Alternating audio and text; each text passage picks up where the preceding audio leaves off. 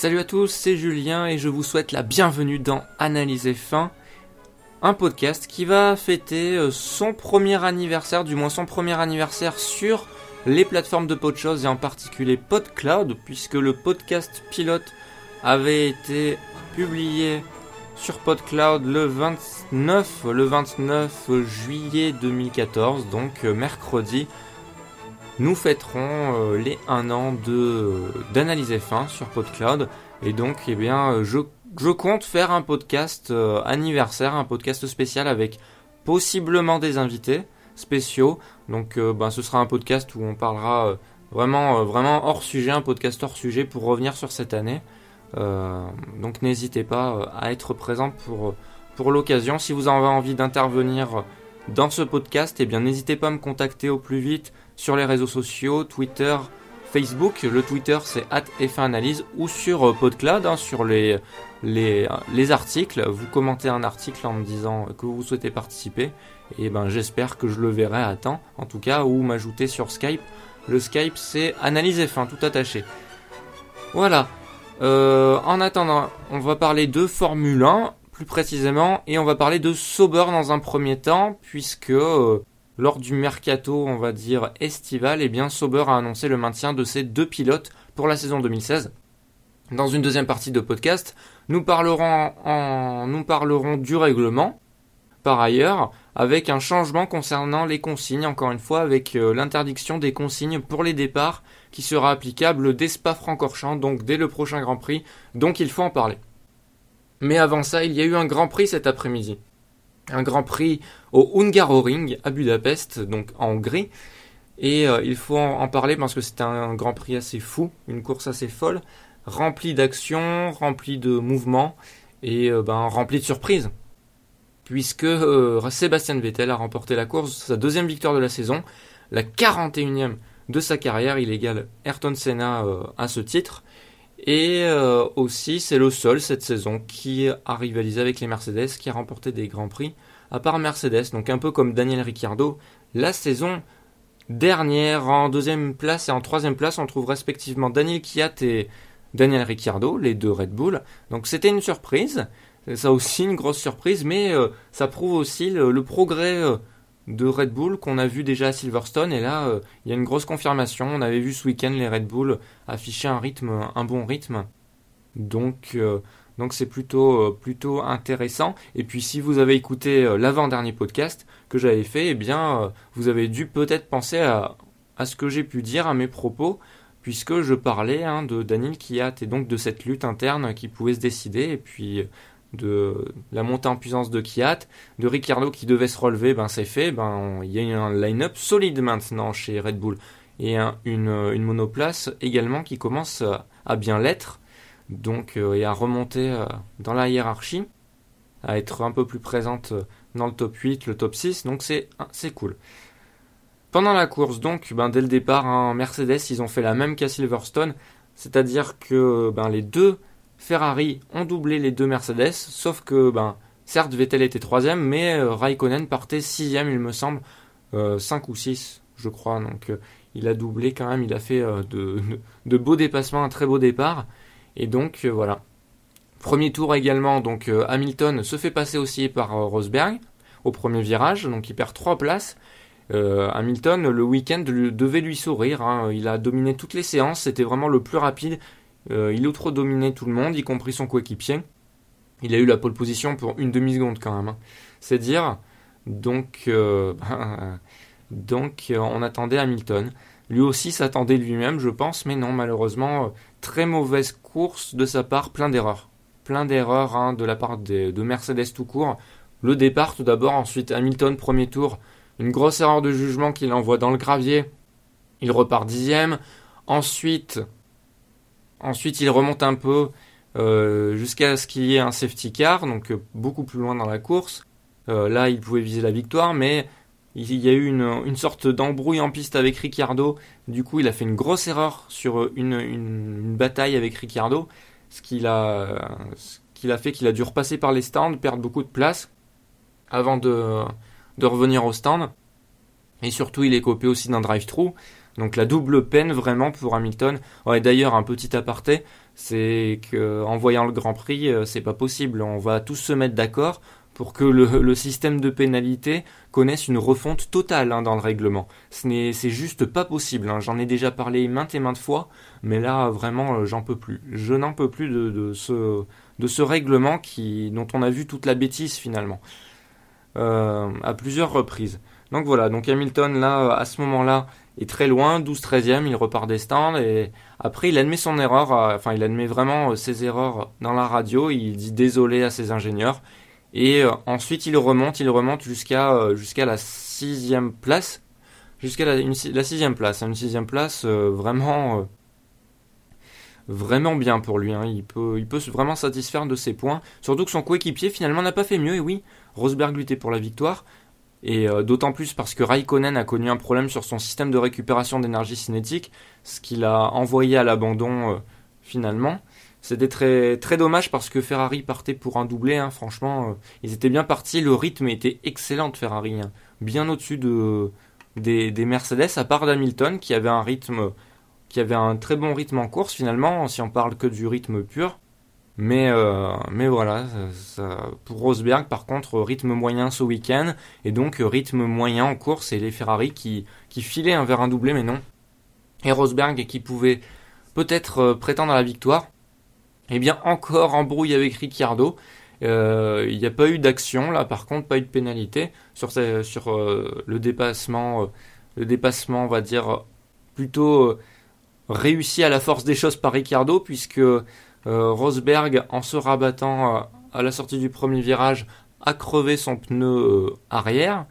Et donc Ricardo a pu continuer, enfin a pu continuer, a pu continuer le tour assez rapidement avant de changer son aileron, alors que Rosberg a dû faire tout le tour avec un pneu crevé puis s'arrêter. Et donc Rosberg a fini au final huitième hein, derrière son coéquipier et il est vraiment pas content Rosberg, mais en même temps il y avait moyen qu'il évite ça quelque part. Il y avait moyen qu'il laisse comment dire, qu'il laisse la place à Ricciardo. Il aurait pu passer peut-être au virage 2 et puis il y avait moyen de conserver la position autrement et de pas tout risquer, surtout qu'au championnat, là, concernant les, connaissant les circonstances de course, et donc euh, Rosberg les connaissait, il n'y avait pas besoin d'aller aussi loin. Il rattrapait Hamilton, il avait 18, euh, voire 15 points, mais il avait possiblement 18 points, voire 25 s'il rattrapait euh, Vettel, je pense pas, mais 18 points déjà, ça lui assurait euh, une très bonne place derrière son coéquipier au championnat du monde, hein, c'est-à-dire à quelques points. Donc voilà, c'est quand même très dommage. Donc les Mercedes 0, hein, 0 aujourd'hui, surtout pour Hamilton, on l'a rarement vu comme ça, grosse déconvenue de sa part. Et euh, bon ben ça peut arriver dans une carrière, c'est sûr. Ça peut arriver dans une carrière, ça faisait très longtemps qu'on n'avait pas vu ça de sa part. Rosberg, c'est dommage. Euh, voilà, donc euh, aujourd'hui, euh, Mercedes, c'est le gros zéro, le zéro pointé hein, pour moi en termes de performance, que ce soit au, départ ou, concernant les pilotes. Hein. Au contraire, Ferrari, c'était très bien. Red Bull, c'était très bien. Quatrième Verstappen, c'est bien, c'est bien. Son meilleur résultat de, sa carrière, de sa jeune carrière. il a eu un bon rythme en course. Bon, après, il a eu, il a encore quelques problèmes hein, sur euh, sur le gabarit de sa monoplace, sur la gestion des distances. Il a encore de gros problèmes. Hein. Il a crevé quand même un pneu à Bottas. C'était euh, c'était vraiment pas top. Euh, à sa décharge, les pilotes sont assis très bas, donc faut vraiment connaître le gabarit par cœur et où est l'aileron par cœur.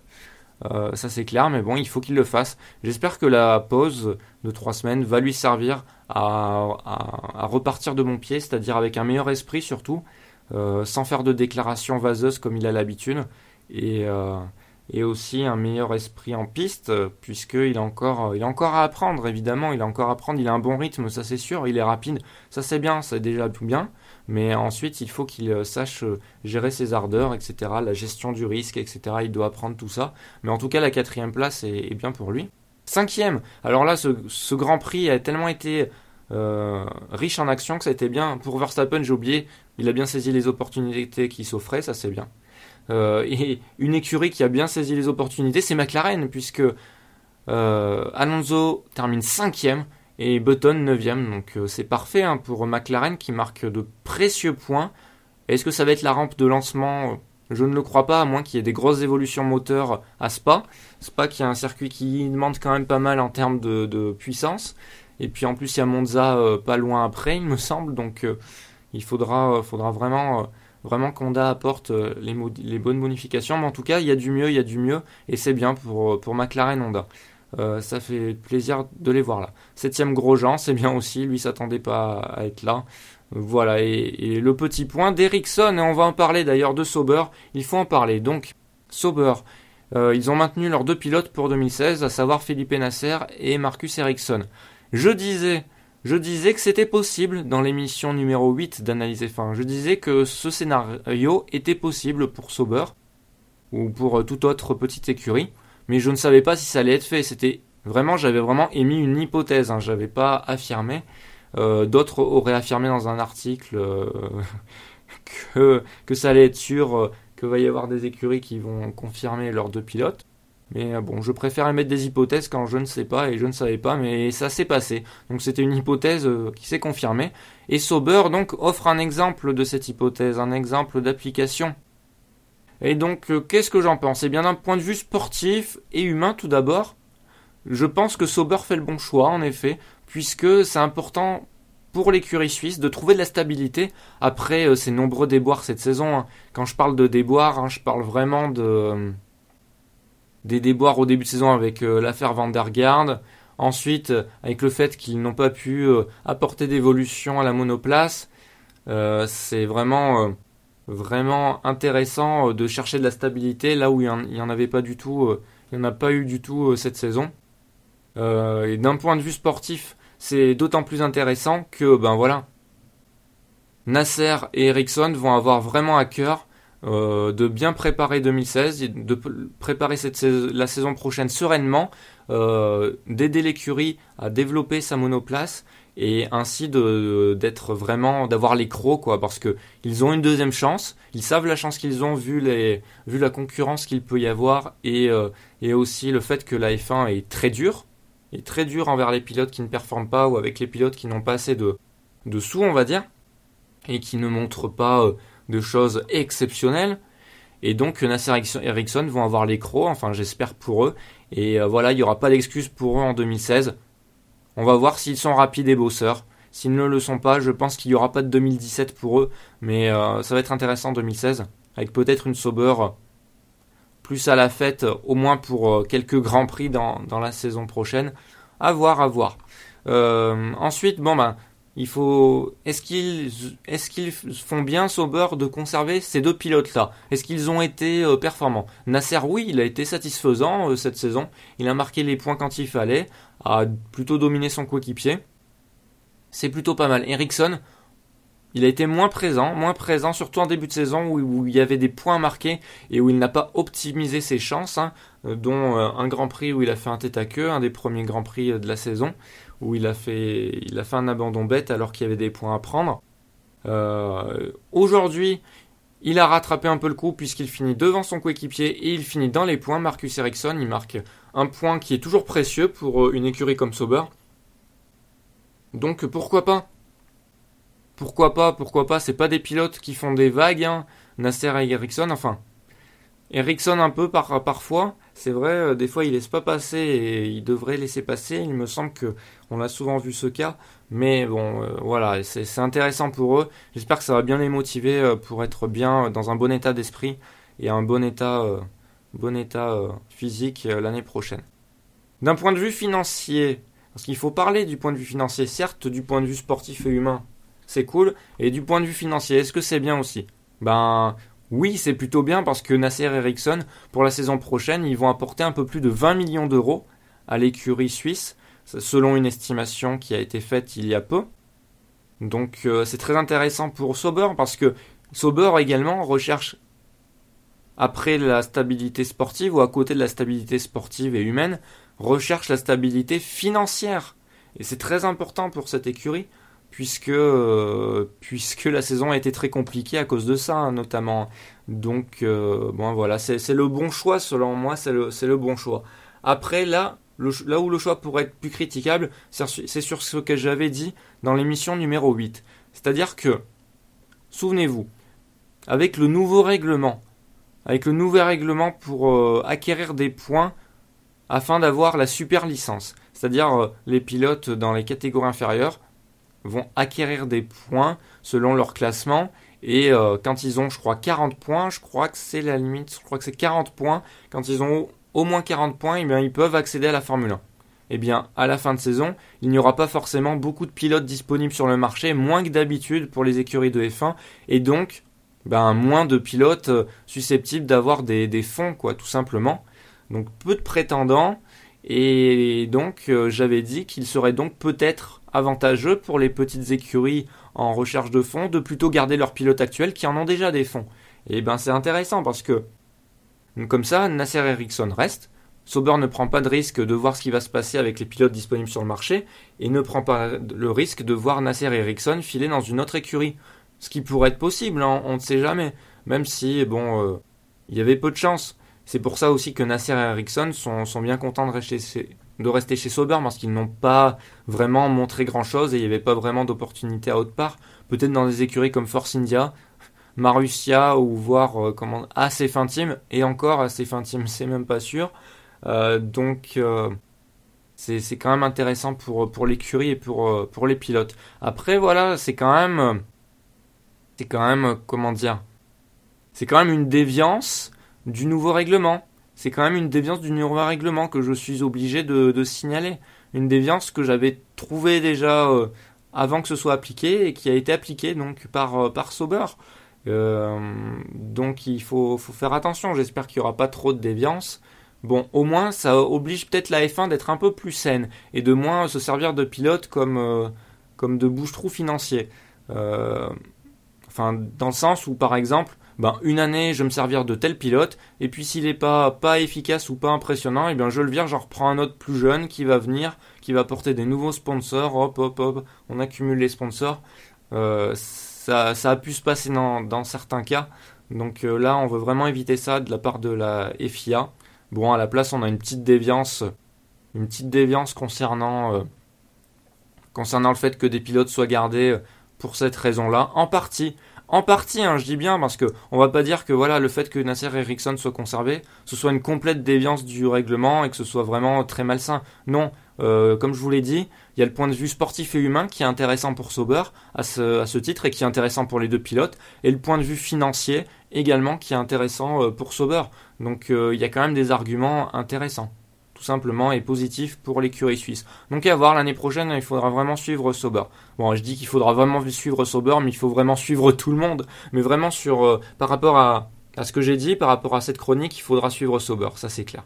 Voilà, et bien c'est la fin de cette chronique, on se retrouve dans quelques instants pour la deuxième chronique à propos euh, ben, de l'interdiction des, des consignes au départ. Et avant ça, on va s'écouter une musique de Aries DJ qui s'appelle Dirosa Grand Prix. Bonne écoute et à tout de suite.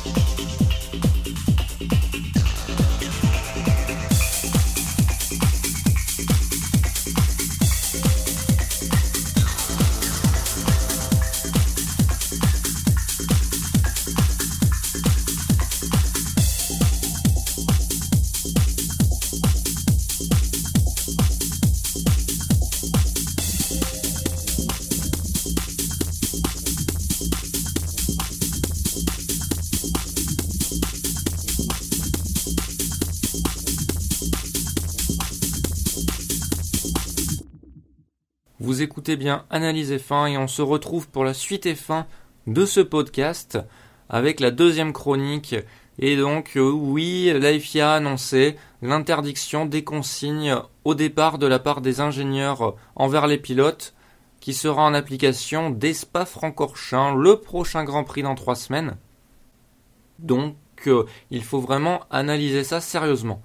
Euh, ben, tout d'abord, c'est une interdiction politique qui a suivi les résultats du sondage du GPDA. Et euh, donc il y a eu cette interdiction parce qu'il est apparu que apparemment il y avait un gros besoin euh, d'interdire euh, les communications, de commencer à interdire les communications venant du muret des stands aux pilotes parce que les pilotes seraient considérés comme trop assistés. Ce que je ne pense pas, mais attendons hein, sur ce point possiblement il n'y a pas besoin forcément des ingénieurs, ça c'est clair. Mais voilà, c'est clair que en premier lieu, c'est une interdiction politique pour envoyer un message à tout le monde. Ça c'est clair, pour faire plaisir, pour faire plaisir à ces gens qui trouvent les pilotes trop assistés. Voilà, il fallait agir dès cette année, d'après la FIA, euh, parce que c'était la mesure la plus simple, tout simplement, à appliquer au niveau d'une interdiction de consignes. C'est vrai qu'interdire les consignes au niveau de tout problème qui pourrait se trouver sur la monoplace, moi j'y trouve assez bête et euh, bon, euh, et, donc ce serait très, compliqué à appliquer euh, de façon correcte pour pas tout interdire non plus. et donc cette interdiction, c'est la plus simple à appliquer, c'est la plus simple pour tout le monde. Tout simplement, que ce soit en application pour la FIA, que ce soit aussi pour les pilotes, les écuries, pour faire plaisir à certains spectateurs. C'était le bon compromis. Et je suis plutôt pour, je vais vous surprendre certes, j'ai dit j'ai commencé par dire que c'était tout d'abord politique, et c'est vrai, et c'est peut-être critiquable dans ce sens, quelque part, mais je suis plutôt pour moi cette mesure. Pourquoi? Parce que la procédure de départ consiste à choisir le couple, le régime moteur, l'embrayage, euh, le taux d'embrayage, je crois, le pourcentage d'accélération, etc. Et pas mal de choses que les pilotes peuvent gérer tout simplement eux-mêmes. C'est juste que désormais, euh, tous ces choix-là ne seront pas les plus optimums possibles. Alors qu'avant, si, vu que les ingénieurs avaient les, euh, données d'acquisition et les données euh, de la piste, les données, enfin, toutes les données possibles et imaginables pour fournir aux pilotes les, les comment dire, un départ optimum. Et eh bien là, ce sera, ce sera au pilote de chercher ce départ optimum, de sentir, on va dire, la voiture, de sentir le moment, de sentir la température, de, sentir un peu tout ça. Euh, donc pourquoi pas, ils en sont capables. Ils en sont capables, c'est quelque chose que peuvent faire les pilotes. Donc oui, euh, c'est plutôt une bonne mesure. Et, euh, ce sera moins informatique, moins, moins robotique. Du coup, la procédure de départ sera un peu plus humain. Et c'est ça qui est bien. Et je pense que les pilotes d'expérience n'auront pas trop de mal sur ça. Et d'ailleurs, ils sont plutôt rassurants. Car Romain Grosjean et, et Felipe Massa ont dit que ça ne devrait pas changer grand-chose d'ailleurs ça ne devrait pas changer grand-chose. Euh, ils ont certaines cartographies et euh, bon, ils auront juste à faire un choix tout simplement.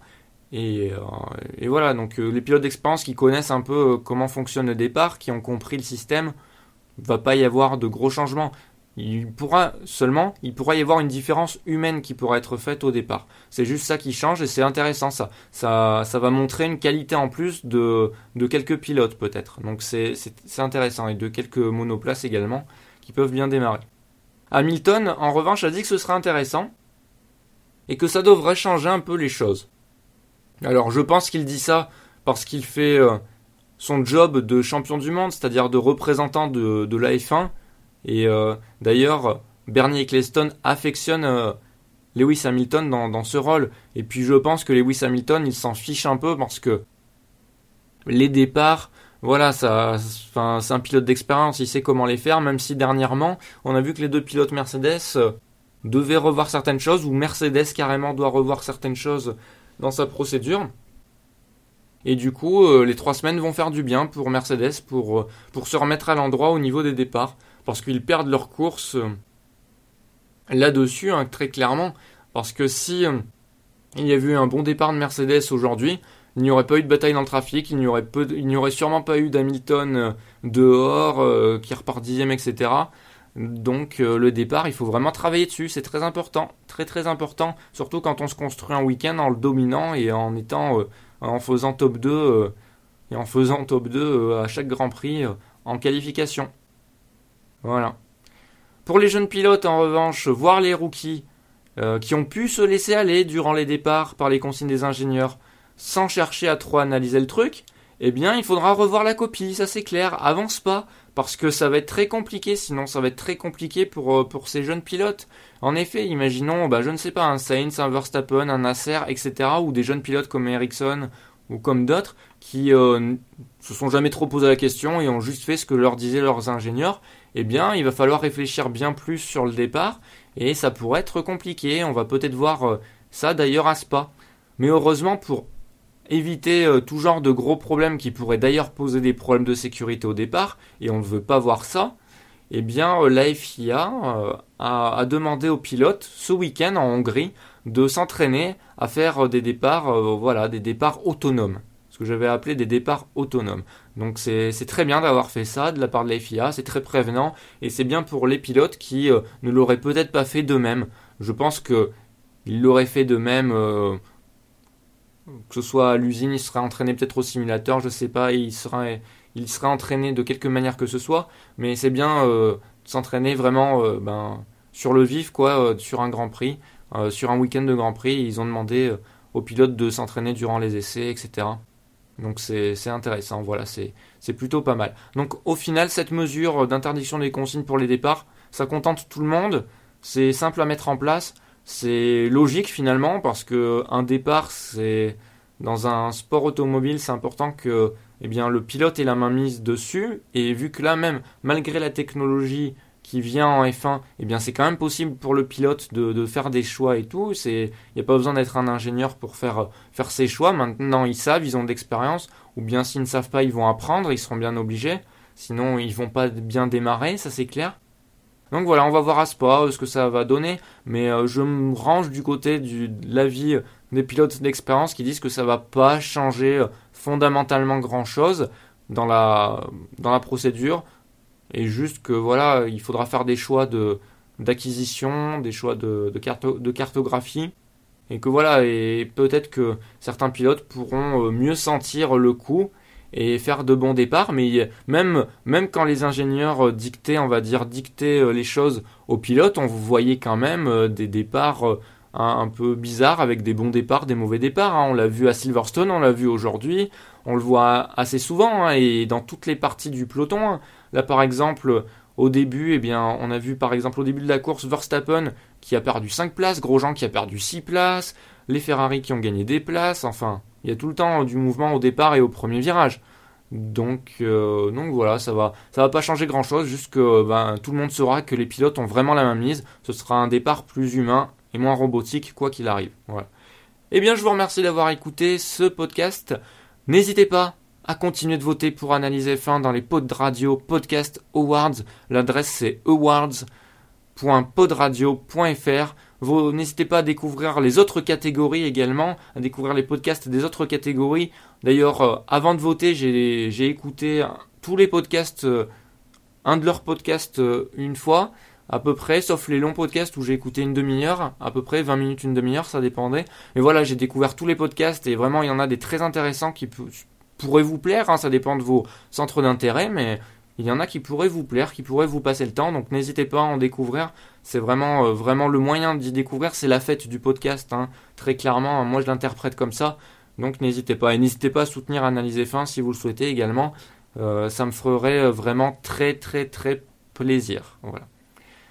Et je vous remercie encore et je vous donne rendez-vous à la prochaine, donc sûrement le podcast anniversaire déjà dans quelques jours. Hein que de podcasts hein, ces derniers temps, un peu, ben bon, ben, un podcast un peu triste vu que c'était l'hommage à Jules Bianchi, euh, l'avant-dernier euh, qui était pas longtemps avant, là celui-là, le podcast anniversaire. J'aurai sûrement des idées de podcast euh, par rapport au Grand Prix de Hongrie pour la prochaine fois. Oui, il faut que je fasse une nouvelle émission, l'émission numéro 9 qui tarde.